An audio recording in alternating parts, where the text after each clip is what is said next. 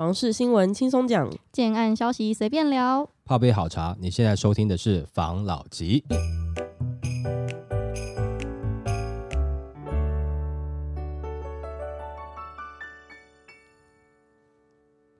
关心你的房事幸福，我是房老吉，我是大院子，我是茶汤会。今天呢，要来聊，之前不是有聊过囤房税二点零吗？嗯，那个会影响到一个多屋族的民众，还有建商。对，那我就看到一则新闻，建商很生气了，来跟大家分享一下。宽限期两年内差别税率处余屋释出，引建商反弹。专家表示，民众期望会变失望。财政部推动囤房税二点零，除了将非自住住家用房屋税率调高为二至四点八 percent，采全国归户等，对于建商的代销售房屋，财政部也打算从严定定，将宽限期缩为两年内，当作差别税率参考基准。此项宽限期措施也引起建商反弹。目前除了台北市宽限期为一年半，税率为二 percent，其余有实施囤房税率的九县市，大部分为三年。目前财政部拟定的宽限期两年内的差别税率参考基准，意思是若建商的代销售房屋持有年限在两年以内，法定税率下限从一点五 percent 调高至二 percent，在二至三点六 percent。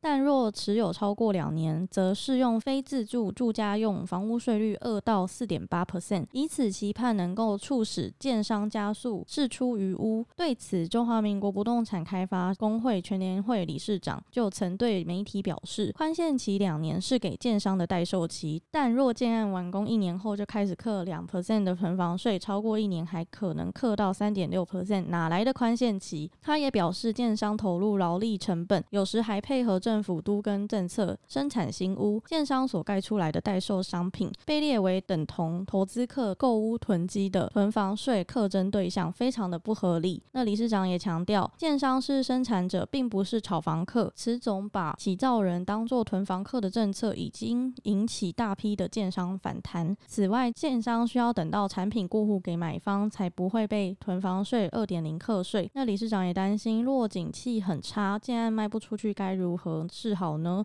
那开发商的经营风险将大增，而且拿使照到过户还要经过测量、保存登记的行政作业，多个案更复杂，宽限期两年的时间也不够。那财政部表示，二点零方案将建案持有待销售房屋年限在两年以内之法定税率下限由现行一点五调高至二 percent，以合理调高建商待销售房屋税负。另外，考量到建商新建房屋可增加房屋市场之供给量，不过购屋款项高，民众购屋时需考虑诸多因素，例如生活机能、上下班学、通勤时间，多需一段时间使能做成决定。故给予建商两年合理销售期间。财政部强调，拟具房屋税条例部分条文修正草案目前办理预告程序中，还在研议阶段，会搜集各界意见，再拍板定案。那用囤房税增加抑制房价或加速释出余屋，专家就表示期望会变失望。如果财政部想要利用增加税率来促使建商加速释出余屋或者抑制房价，从目前的实务上来看是完全没有效果。他解释，从台北市更严格的囤房税政策，以前的囤房税一点零与十个县市实施囤房税就可知，根本达不到抑制房价效果，并且他认为财政部使用宽限期一词不妥，容易误导民众以为建商在宽限期内税率是下降的，然而其实是增加零点五 percent，应该叫做销售。做起比较适合。此外，专家也表示，其实囤房税一点零就已经有针对建商的新成屋进行课税，实施已经多年。那有达到财政部的目的吗？过去竟然都做不到了，为何现在突然就做得到呢？完全没有实物可以论证，财政部说法是有凭有据的。那他也额外说明，对建商来说，增加税率更不可能会便宜卖。那他也忽略了税负转嫁的问题，在没有论据的情况下，怎么会用此理由向建商课征囤房税呢？同时，其他国国家也并未对于建商课征过囤房税，台湾真的算是特例。那财政部到底想要达到什么目的呢？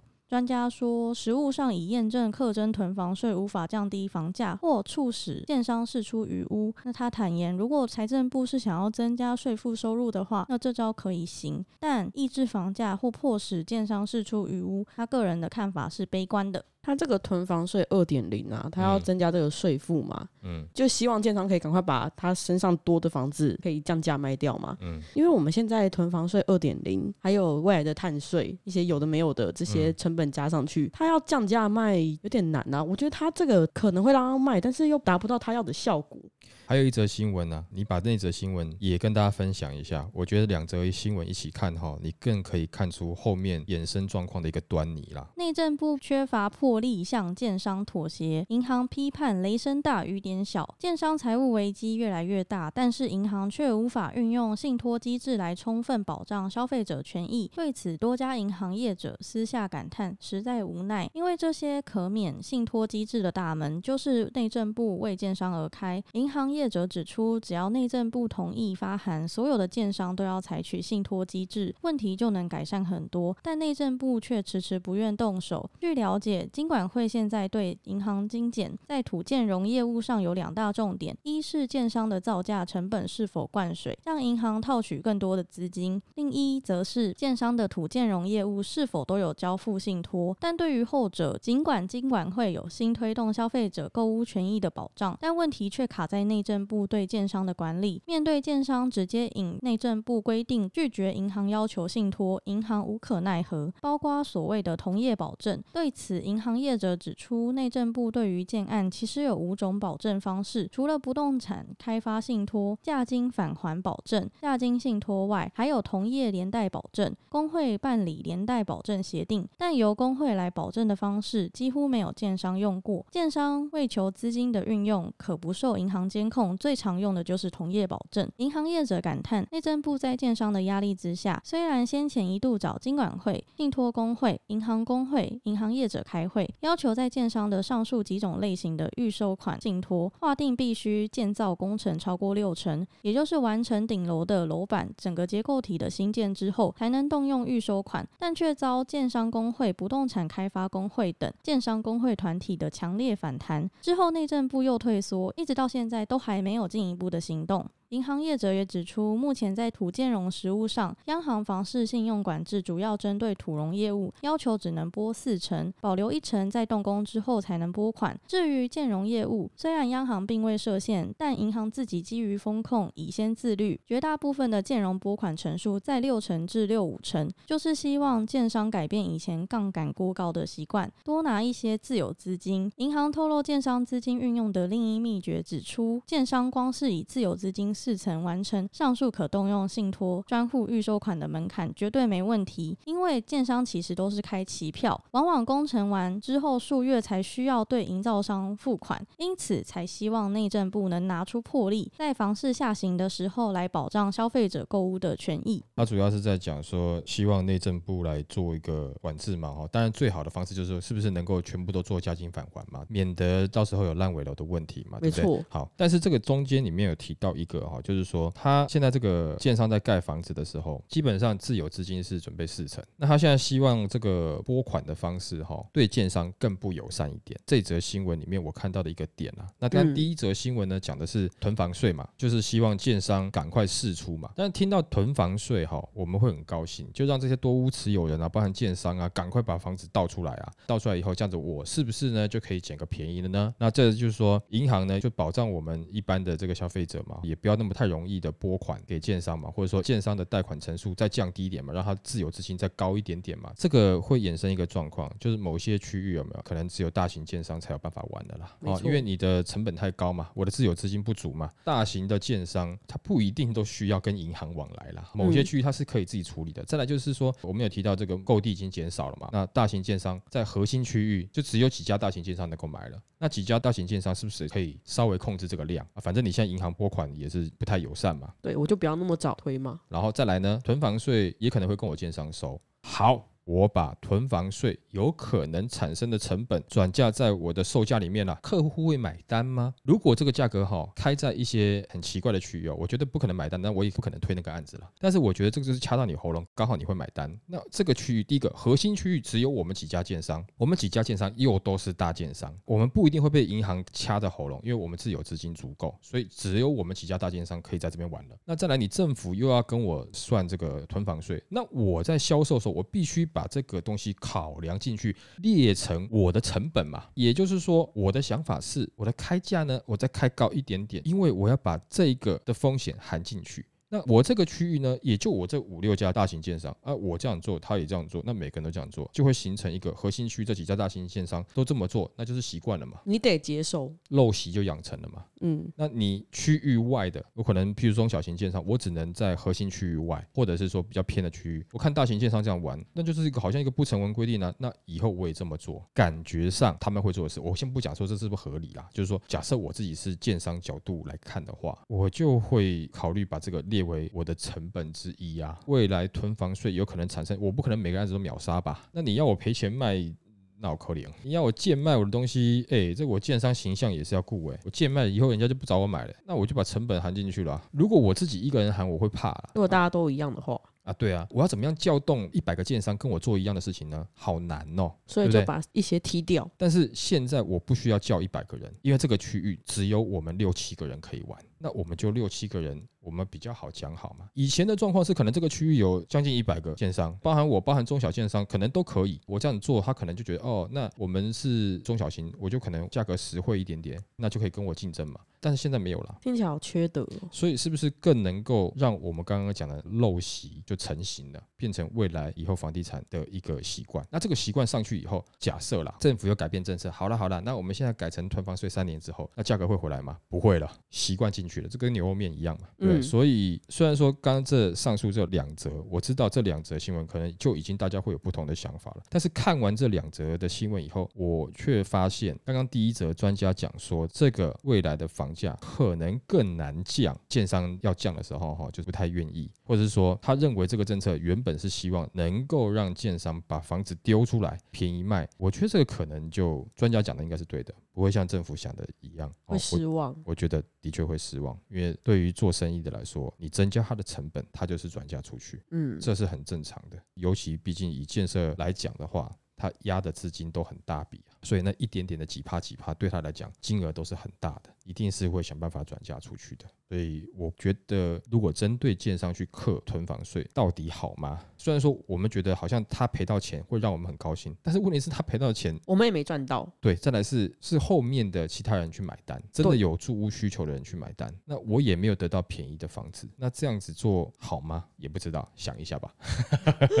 OK，好，来下一则。Q 二房市价量涨有猫腻，专家看下半年房市给五字建议。在第二季，国泰全国房地产指数显示较 Q 一成长价量巨涨，是否下半年的房市有加温变盘的迹象了呢？实际观察三十天销售率却低于十趴。专家表示，Q 二量大增的关键原因是拜五到六个一到两百户的大案所赐。专家分析这些大案的通性：第一，以投资型物件来说，一定是看得到物件。举例来说，要做南科题材，势必要靠近南科，以非早期画大饼让投资客一昧的冲。第二，地区已经是成熟的区域，生活机能佳，新供给量很少，突然出现大案子，大家基于保值还是会下去抢。专家表示，目前来看买气还是有，但是大家变得非常的挑剔，而且多集中几个个案，想要房市整体转好，销售量还有待提升。因此，如果把上述提到的大案排除掉的话，Q 二其实跟上一季的季度是差不了多少的。值得注意的是，数据显示房市没有明显的变盘，那是否就不用太着急出手？买房等待下跌的迹象，专家表示，前几季潜销的案子都集中到这一季来推，受平均地权条例及大选影响，下半年就不见得会再出现了。因此，这一季暴升上去的价格，接下来可能会有下降的情况。专家直言，简言而之，买实不买虚，热销仅是少数的个案。只要地区机能成熟，供给量少，相对保值。专家也建议，锁定刚需的小宅一定卖得比大宅还要好。反正呢，就是那个国泰的房地产指数，嗯，有表示出 Q 二的房市好像比 Q 一来的更热络一些，嗯，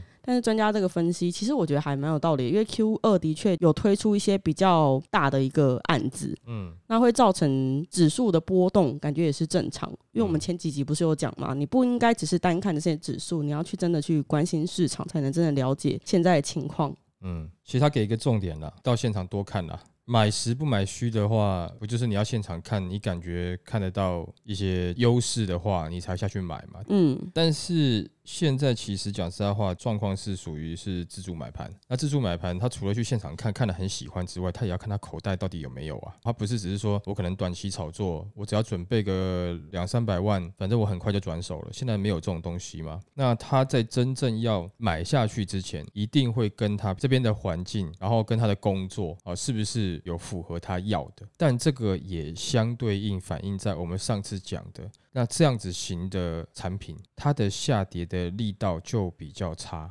就像是我们有大幅增值之后的小幅回跌，这到底算是回跌吗？算是回到正常？其实也没有回到，因为你涨了八十趴以后，回跌二十趴。哦，它还是涨，它还是涨，其实它的价格还是高，所以之后你说自助客在看的时候下手会不会像之前一样这么快？我觉得不太可能了。嗯，基本上如果说你今天是买来自助的，你其实都是会思考一下我后面的这个不管是收入啦，然后工作状况啦等等的哦，你一定会思考进去，还包含小孩子的状况，甚至有的会考虑到父母的状况。嗯，哦，所以你会考虑的东西很多啊。可是真正你是要买来自住的时候，你就会发现买房的人都会变得是，我好像什么都希望他好，就没办法去做一个断舍离，没办法去很理性做一个取舍，都会觉得说，啊，其实这个我也需要，哎，那个我也需要，可是每个需要加在一起，它会反映在价格上面。但是当价格出来以后，又发现好像我还需要老板加薪呢。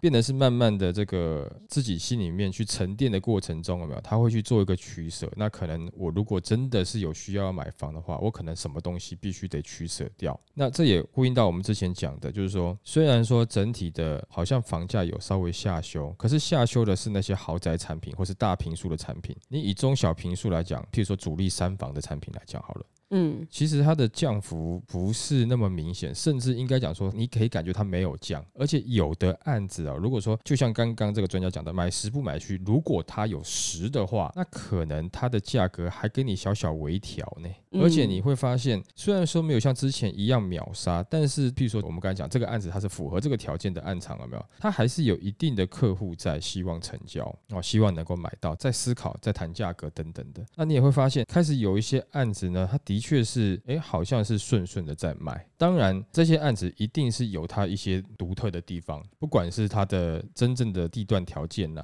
或是建商品牌啦，或者是说它的价格一些优势啊。啊，那或者说他可能这个优付方案啦，等等的，让这个案子它的确是有可能会动。那会动的案子，其实讲实在话，它可能没有像之前这么快就结案，但是也不会像你想的，像二零一六年这样子啊，放在那边可能一两年都不会结案，也不至于到这样了。再来就是他说建议要锁定哦刚性需求的小宅，买小宅一定比大宅好。那这个是感觉像是投资角度啦，嗯，因为如果我是自住角度的话，我大概也是先买小宅啦，多数啦，不能讲绝对啦，但有些可能有些人自住他就是选大平数啦。那当然以总价来看啦，其实大家都应该是稍微缩水一点点的，譬如说我四房是缩水四房。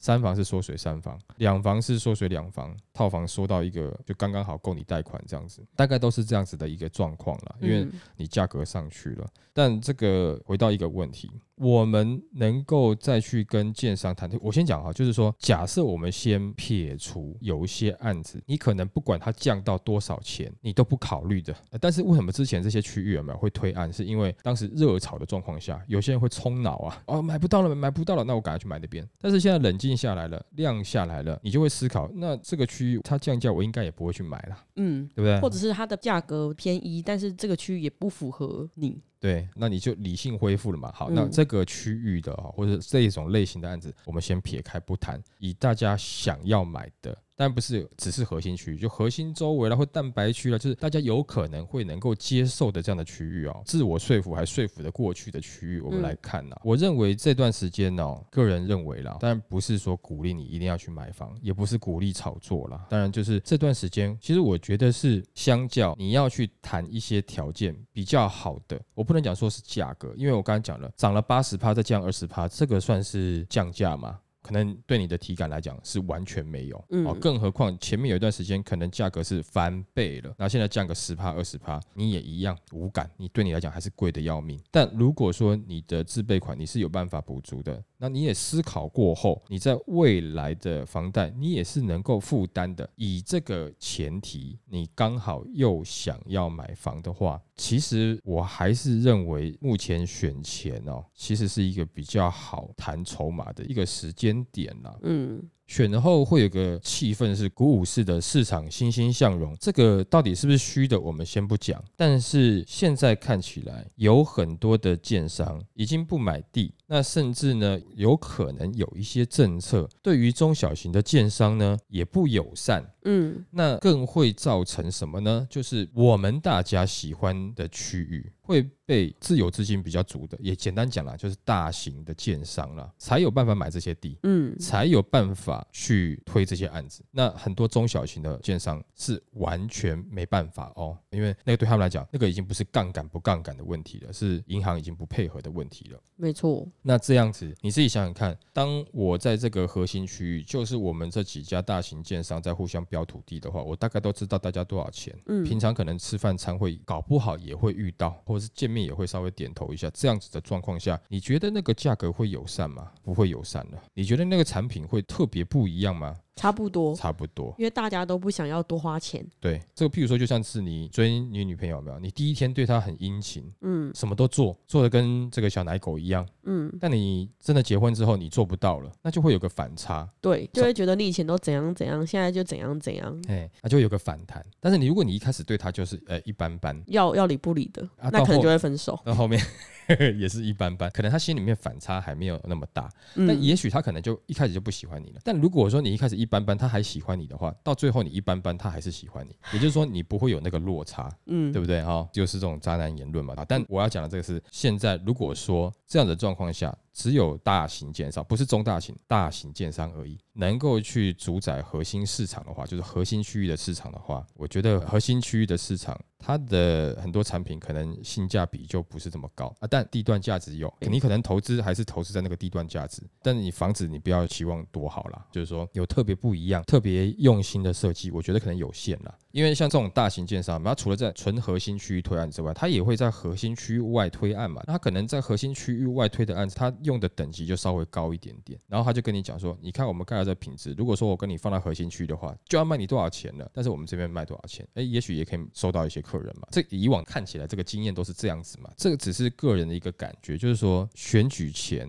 这段时间，如果你看得到实的案子，买实不买虚啊，实的案子，当然如果上述这些条件你都符合的话。当然还是建议你去谈啦。我觉得这样子一直去讲，好像我们一直在告诉人家要买房或干嘛的，也不是啦。我只是怕说哪一天哈，譬如说啊，我是劝你不要买房的啊，你最后回来骂我说啊，你看那边现在涨成怎么样？你当时说不要买，嗯，听你的就是被害到。我也不想这样子，但我也不是先鼓励你去买房啦，就是说你自己去做一个自我的评估啦。我只是觉得现在的市场是你去谈还算有点条件。再来是这个新青安贷款哦，其实讲实话，真的是对于你现在要买房的人哦，当然预售如果你时间拖很长，就是说你成屋的时间拖很长，就不在这个我讲的范围内了。但如果说你交屋的时间不是很长，或者是你买是买中古屋的话，其实新青安帮助是真的不少啦。当然有人说啊，新青安有很多限制，有很条件。但如果你真的是一个纯首购的自住的话，它是有帮忙到了。那你们大概也就知道，就是有些区域建商不推案了，那你这个降价的幅度呢，小坪数的呢又没有像大坪数来的多。那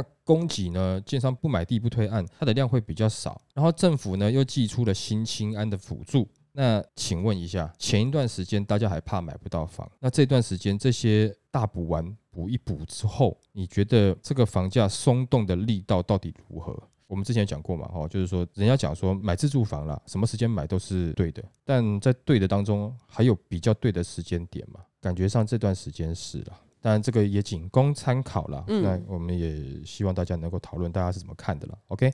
好，来下一则。党旗排失灵，全台九二八党旗减逾千亿，北市传降价换成交。下半年房市重头戏，九二八党旗惊见熄火。根据五九一新建案调查，这次六都及新竹地区推案量总共六千七百五十七亿元，年减近两成，较去年量缩逾一千多亿，为近三年来首次衰退。进场个案数为两百八十四件，年减逾一成，表现明显逊色。另外各县市又以北台湾灾情惨重，像新北市个案数及总销就骤减二至三成，台北市、桃园市亦量跌超过一成。五九一新建案指出，今年房市变数多，建商为避免下半年夜长梦多，选择集中火力在上半年进攻，形成年初三二九档期爆大量，下半年九二八档期却后继无力的情况。现阶段市场需求回归基本面，暗场看屋人潮虽有所回温，但销况仍因高房价而原地踏步，导致建商普遍保守。加上后续又有囤房税二点零、选举等议题环伺。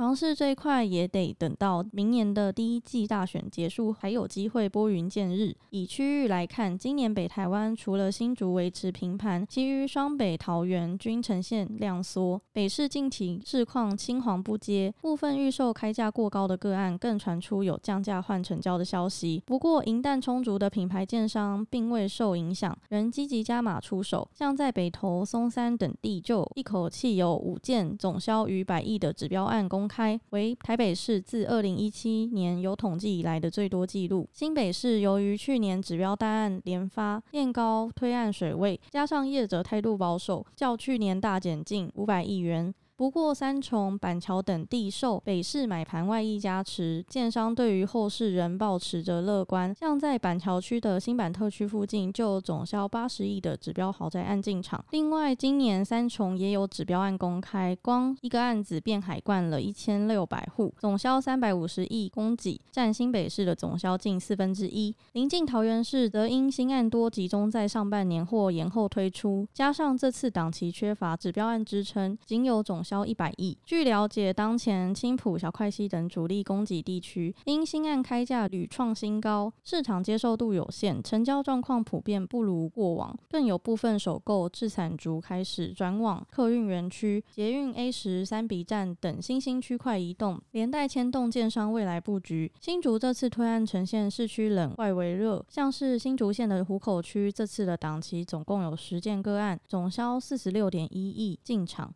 双年成长一到两倍，连宝山区亦有总销达两百五十亿的指标个案易住供给，会有这样子的差别，主要还是在与房价有关。尤其目前新竹精华地段新案成交单价动辄七字头，甚至出现八字头天价，而房价仅有三到四字头的新丰、竹东、宝山及湖口等地，自然就成为精打细算的买方首选。转往中南部，台中今年有不少潜销案选择在九二八档期公开，加上大量体指标案加持，总销年增三成，在各县市中一枝独秀。只是目前区域强弱分明，新建案销况也是建商、品牌、付款方案及区域发展性而定。像海线地区就因机能尚未成型，且房价涨幅过快，销售推案力道都有所熄火。而发展多年的北屯区则老神在在。南二都方面，台南因今年上半年建商火力全开，案量大爆发，加上去年九二八档期已有不少的大量体指标案登场，部分区域供给上看满水位，需要时间去化。今年个案规模普遍不大，形成个案数年增两成，总销却大减近八成的原因。高雄这次推案水位回归往年水准，不过受桥科、台积电议题支撑，这次九二八档期看点还是以北高雄、南子、桥头等地为主。根据观察，受新青安房贷利多加持，加上建商借机打出销售方案，这波档期确实有带动些许买气提升。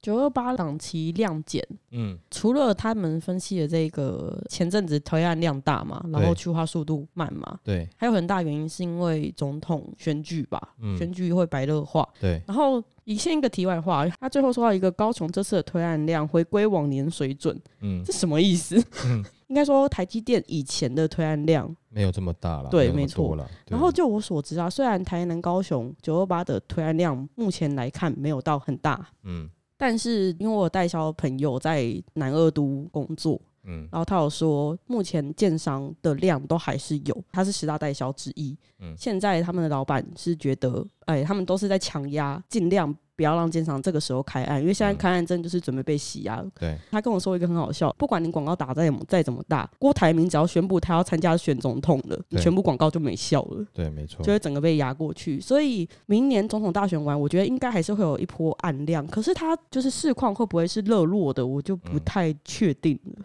好，先讲下半年啊，其实应该是很多代销公司啊会劝建设公司，甚至建设公司自己啊也不一定会推案，这是一个。嗯，然后再来是又要讲到就是购地已经减少了，所以大家也知道下半年可能没有那么热，那我量也不用推那么多。嗯，所以你现在看到下半年九二八档期没有爆量出来，你才要担心啊。如果说是以自住客来讲，代表什么？代表市场供给量还是跟前一段时间一样。想要买房的人，真的真心想要买房的人，那个数量也还是差不多。嗯，啊，就是在烦恼那个价格。那这样子等于是两边就互相盯住了。那如果说这段时间是有九二八又爆量，就是已经房市冷掉了啊，还有爆量的推案，那不就才会有这种红海效应吗？哦，你才会有竞争嘛。这个就大家看特斯拉嘛，当时市场只有特斯拉的时候，特斯拉那个价格贵的跟什么一样，对不对？但是特斯拉最近一直没事在降价，不就是因为其他车厂开始也进来了吗？当然也有包含它的自己成本下降啊等等之类的啦。但它现在又跑去玩这个 OS 的部分。系统的部分嘛，就是这个全自动驾驶的部分嘛。嗯，好，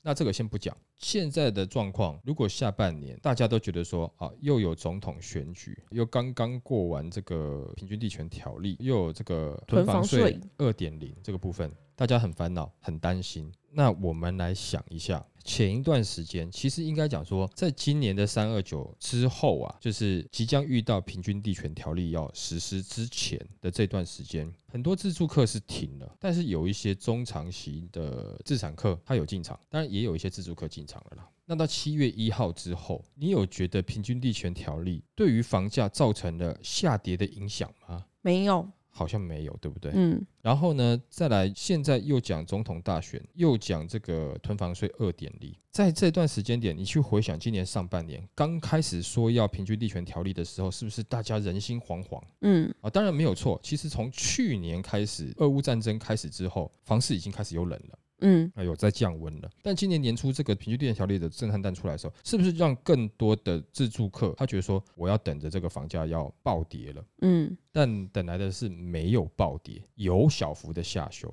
而且下修的时间或谈条件比较好的时间，居然是离平均地权条例最近的那段时间，实施前的一两个月。现在的景气状况看起来，房价好像现在就卡在这了。嗯，那如果你自住需求来看。如果说市场的量被控制住，你要看到明显的下跌，就变得是比较难的。我们之前有讲说，在今年的下半年是适合去进场看房子的，是一个较好的时间点，但也没办法保证说它是房价暴跌的时间点。嗯，哦，但那时候也有讲说，一定还是会有一些新兴区域出来，它的价格比较低。但现在看起来，这个新兴区域出来的时间会被拉后了。嗯，那只要被拉后，那就会有可能产生一个状况，就是它要推不推不一定那么急。这第一个，然后再来就是说，它推的价格会不会真的很有竞争力？有那么一点担心，是因为我们上次有讲说，大概这段时间的一批交屋潮在二零二五年。到时候会不会有人拿出来抛售，才会更明显一点点，变得是你现在在这段时间感觉是最好谈的时间，但是明年的上半年因为选完，我觉得那个气氛不一定会特别好。那上半年的这个热潮退去之后，明年下半年应该也是还可以谈价格的一个时间，但在二零二五年这些交屋潮出来以后，会不会让价格有机会比较松动呢？就怕哈，在这一两年的时间内，如果说没有太多新案推出来，房价没有明显的下修，那你的房价就是说，在二零二五年释出的房子啊，它打折也是用现在差不多价格去打折，嗯，对你来讲是真的有便宜到吗？可能就比较难。但我们之前一直有讲过，台湾目前看起来，以历史来看，整体的房价。拉长来看，它是上涨的，没错，但中间会有下修的小幅度。那抓到那个下修的小幅度，是不是就是该你要进场的时间，就是你自住要买房的时间？也许是啦，但是每一次跟每一次的下修幅度当中，其实价格是上涨的。你错过了上一波的一个时间点，那你可能在下一个时间点你就要抓准了。嗯，一样了，没有说一定要买了。我们现在也是在看现在的状况，就觉得说现在的房价真的是。太高，讲实在话，到处都一起涨上来了。你那个随便动辄一千万、两千万的房子，你去算一下房贷跟你要准备的自备，嗯，到底目前台湾有多少人可以负担的很轻松？啊，一两千万，如果你在北市来讲，大家觉得那超便宜的，但是你在其他县市来讲，它就不一定是便宜的。然后呢，再来就是说，现在一两千万的产品也。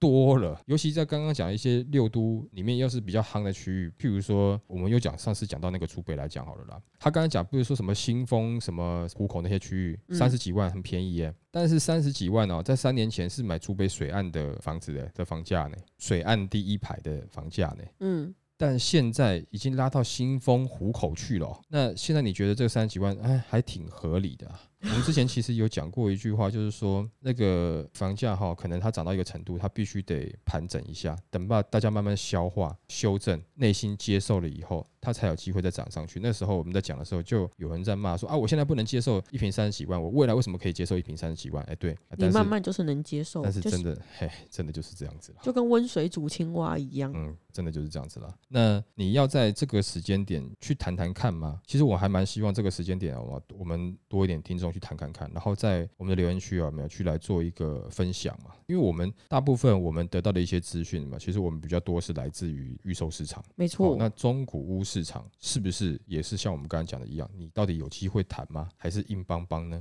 当然这个也会有各个区域不一样。那如果说是各个区域不同的朋友，当然也帮我们分享一下大概的状况了。如果说真的哈，九二八档期的这个推案量锐减呢，其实讲实在话，先不讲是不是说讲好了，但是当你的量被控制住了之后，你要去造成一个大幅下跌的状况，力道就比较弱了。嗯，当然，如果说有些区域它比较虚的，它是当然可以看到一些价格的修正，但是真的比较实在的区域啊嘛，可能难度就真的稍微高一点点了哦。所以我们期待的比较大幅度的降价，或者是一些新兴区域大幅度这个推案价格明显低很多的这样的状况，可能就不会这么明显了。好，这是目前担心的，好吧？也许听起来不是很开心呐，但是讲实在话，这样子的高房价没有对于投资客啦或自产族啦，真的会开心吗？也不一定啦。哦，为什么呢？因为我房价取得的成本高，比如说我这个区域找我一年两年买的有没有？它取得的成本是一平五十万，我取得的成本是一平七十万来讲好了。那如果我都是要做出租的，请问一下，我都在这个区域，可能才隔两条街而已，我的租金有办法高很多吗？我没有办法高很多。但是他开的那个租金价格，也许他是获利的，但我没办法高他很多。可是我开出来的价格，我也许没有获利。也许交屋的时间可能前后只差几个月，难讲哎。因为他可能当时他签的约价格比较便宜，可是他工期比较长。可是我三年交屋，但是我们成交的价格中间差了两年，他是两年前买的，我是后来才买的，价格有差。那同一个时间到市场上来出租，到底谁会获利？当然是他会获利嘛。所以这样价格的飙升，对于投资客来讲或者自产客来讲，他也觉得不是那么好了。所以其实房价上去，不管是对一般的自住客或投资客来讲，都还是希望说不要高到太夸张。但是你成交之后，当然也会希望能够涨啊。如果你是要转卖的话了，嗯，好，所以像这样的状况，的确会造成多数的自住客会有一个房价永远追不上，好像我们期待的跌幅一直都没有来。但真的跌幅来的时候，又是我们害怕的时候，这样子很尴尬的窘境，对不对？因为当跌幅来的时候，可能整体的经济就有问题了，我可能要担心吃饭问题了。希望它跌。但是我又希望景气很好，嗯，这样子的形成一个悖论呐，好吧？那今天就分享到这边喽。好，好，谢谢大家收听这一期的法航老齐，拜。